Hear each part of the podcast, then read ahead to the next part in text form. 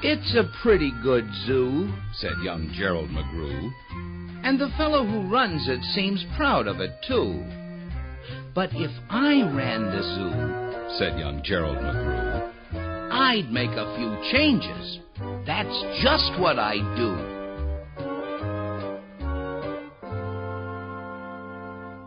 The lions and tigers and that kind of stuff they have up here now are not quite good enough. You see things like these in just any old zoo. They're awfully old fashioned.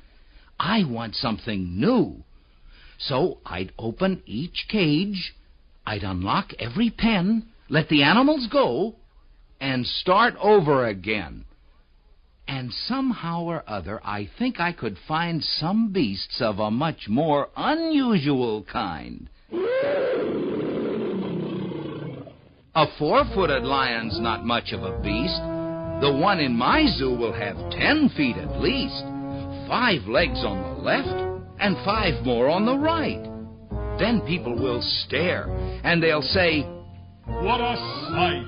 This zookeeper, new keeper Gerald's quite keen. That's the gall darndest lion I ever have seen.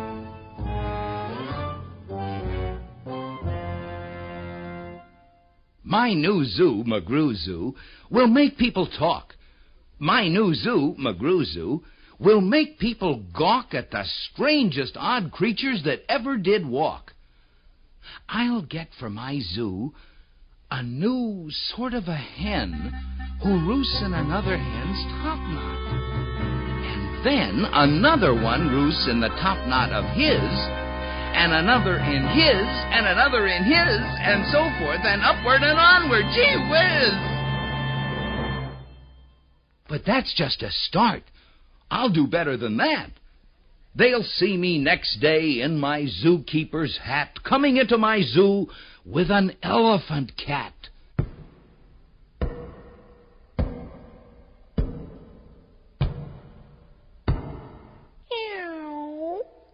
They'll be so surprised, they'll all swallow their gum.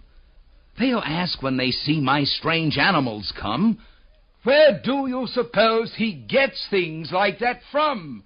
His animals all have such very odd faces. I'll bet he must hunt them in rather odd places. And that's what I'll do, said young Gerald McGrew.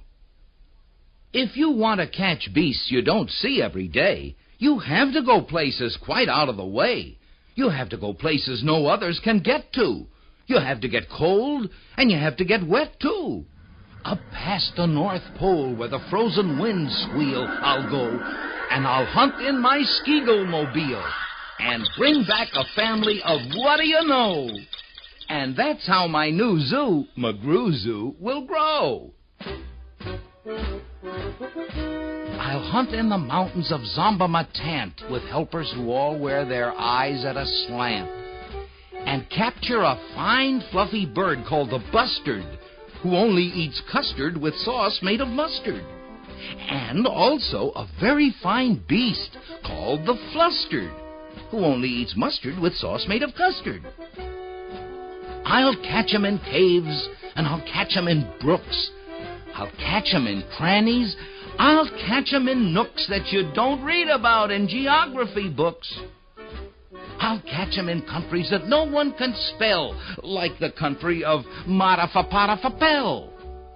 In a country like that, if a hunter is clever, he'll hunt up some beast that you never saw ever. I'll load up five boats with a family of jotes whose feet are like cows but wear squirrel skin coats and sit down like dogs but have voices like goats.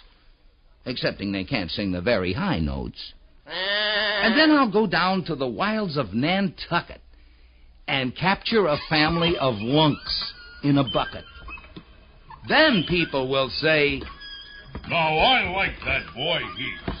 His new zoo, McGrew Zoo, is growing by leaps. He captures 'em wild and he captures 'em meek. He captures 'em slim and he captures 'em sleek. What do you suppose he will capture next week? I'll capture one tiny. I'll capture one cute. I'll capture a deer that no hunter would shoot. A deer that's so nice he could sleep in your bed if it weren't for those horns that he has on his head.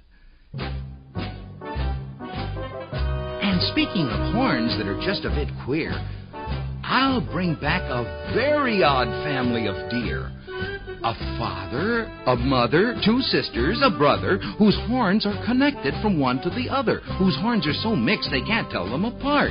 Can't tell where they end and can't tell where they start. Each deer's mighty puzzled. He's never yet found if his horns are hers or the other way round. I'll capture them fat, and I'll capture them scrawny. I'll capture a scragglefoot mulligatawny, a high-stepping animal, fast as the wind, from the blistering sands of the desert of Zind. This beast is the beast that the brave chieftains ride when they want to go fast to find some place to hide. A mulligatawny is fine for my zoo. And so is a chieftain. I'll bring one back, too. In the far western part of southeast North Dakota lives a very fine animal called the iota. But I'll capture one who is even much finer in the northeastern west part of South Carolina. When people see him, they will say, Now, by thunder, this new zoo, McGrew Zoo, is really a wonder. Most beasts are quite friendly, but still in some lands, some beasts are too dangerous to catch with bare hands. For those that are ugly and vicious and mean, I'll build a bad animal catching machine. It's rather expensive to build such a kit, but with it, a hunter can never get bit. A zoo should have bugs, so I'll capture a thwirl whose legs are snarled up in a terrible snarl. And then I'll go out and I'll capture some chugs, some keen shooter, mean shooter, bean shooter bugs. I'll go to the African island of Yerka and bring back a tizzle-top tufted mazurka, a kind of canary with quite a tall throat. His neck is so long, if he swallows an oat for breakfast the first day of April, they say it has to go down such a very long way that it gets to his stomach the 15th of May. I'll bag a big bug who is very surprising. A feller who has a propeller for rising. And zooming around making cross country hops from Texas to Boston with only two stops. Now that sort of thing for a bug is just tops. And when I've caught him, then the next thing you know, I'll go and I'll capture a wild tic-tac-toe with X's that win and with zeros that lose. He'll look mighty good in this zoo of McGrew's. I'll bring back a gusset, a gherkin, a gasket, and also a Gootch from the wilds of Nantasket. And eight Persian princes will carry the basket. But what their names are, I don't know. So don't ask it. In a cave in Khartoum lives a beast called the Natch that no other hunter's been able to catch. He's hidden for years in his cave with a pout, and no one's been able to make him come out. But I'll coax him out with a wonderful meal that's cooked by my cooks in my cooker mobile. They'll fix up a dish that is just to his taste. Three chicken croquettes made of library paste, then sprinkled with peanut shucks, pickled and spiced, then baked at 600 degrees, and then iced. It's mighty hard cooking to cook up such feasts. But that's how the new zoo, McGrew Zoo, gets beasts. I'll go to the faraway mountains of Tobsk, near the river of Nobsk, and I'll bring back an obsk, a sort of a kind of a thingamabobsk who only eats rhubarb and corn on the cobs. Then people will flock to my zoo in a mobsk. McGrew, they will say, does a wonderful jobsk. He hunts with such vim, and he hunts with such vigor. His new zoo, McGrew Zoo, gets bigger and bigger. And speaking of birds, there's the Russian Palooski, whose head ski is red ski and belly is blue ski. I'll get one of them for my Zooski McGrewski. Then the whole town will gasp, Why, this boy never sleeps. No keeper before ever kept what he keeps. There's no telling what that young fellow will do.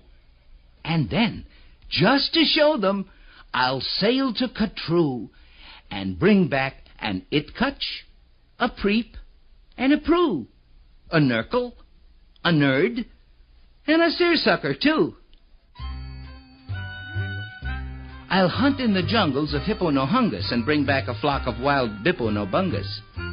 The Bipponobungus from Hipponohungus are better than those down in Dipponodungus and smarter than those out in Nippononungus. And that's why I'll catch 'em in Hipponohungus instead of those others in Ungus and Dungus. And people will say when they see these bips bounding, This zookeeper, new keeper, simply astounding. He traveled so far that you'd think he would drop. When do you suppose this young fellow will stop?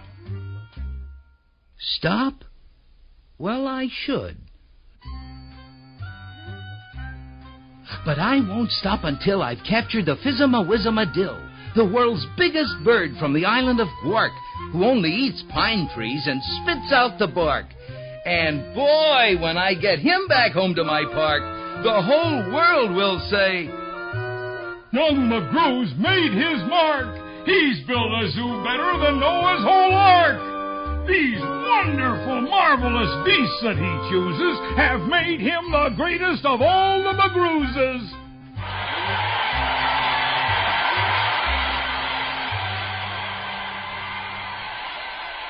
Wow! They'll all cheer. What this zoo must be worth. It's the gall darnedest zoo on the face of the earth. Yes, that's what I'd do, said young Gerald McGrew. I'd make a few changes if I ran the zoo.